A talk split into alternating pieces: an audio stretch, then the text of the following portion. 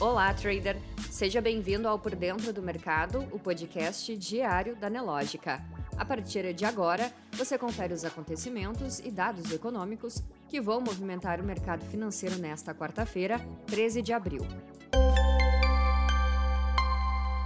Abrimos o calendário econômico de hoje com dados do IBGE sobre as vendas no varejo brasileiro, que tiveram crescimento de 1,1% em fevereiro na comparação com o mês anterior, e alta de 1,3% em relação ao mesmo mês do ano anterior.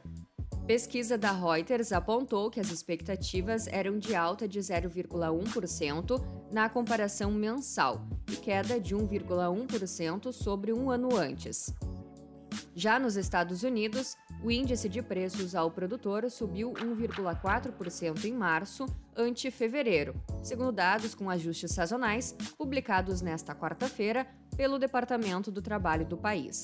Na comparação com março de 2021, a alta foi de 11,2%. O dado ficou acima do esperado. A estimativa do consenso definitivo era de alta de 1,1% do índice cheio na comparação mensal e de 10,6% na base anual.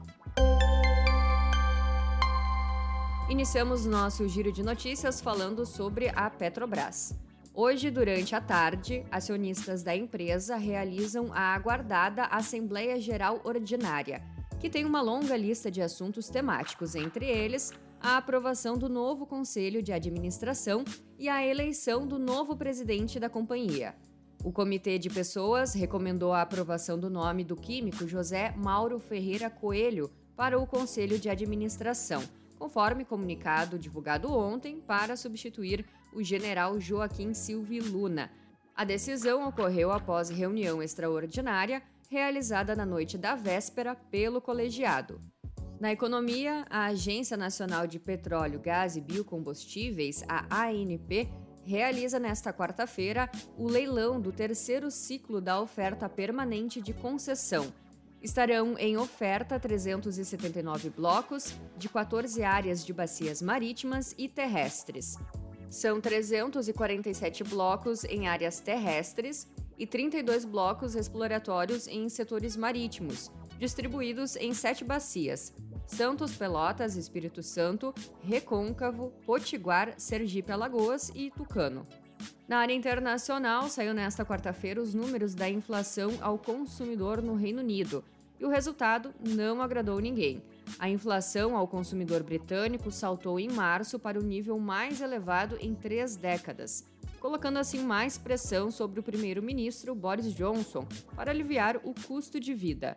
A inflação anual britânica subiu de 6,2% em fevereiro para 7,0% em março. Esse número é a máxima desde março de 1992 e bem acima do esperado pela maioria dos economistas. E na China, as importações tiveram queda inesperada em março, uma vez que as restrições devido à Covid-19 em grandes partes do país afetaram as chegadas de produtos e enfraqueceram a demanda doméstica, enquanto o crescimento das exportações desacelerou. As importações recuaram 0,1% em março, na comparação com o mesmo período do ano anterior, marcando a primeira queda desde agosto de 2020. O recuo foi generalizado.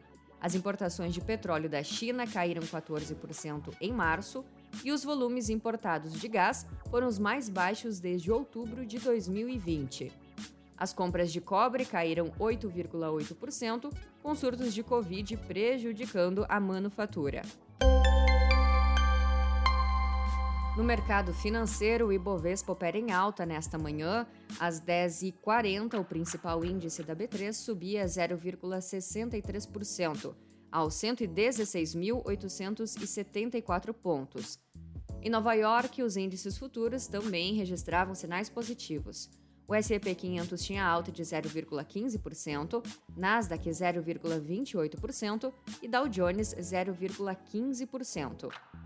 Enquanto isso, o dólar no mesmo horário operava em alta de 0,62%, cotado a R$ 4,70. O Bitcoin também operava em alta, aos 40.393 dólares. Você pode conferir estas e outras notícias na sua plataforma Profit Pro. Se você ainda não é assinante, faça hoje mesmo o seu teste grátis.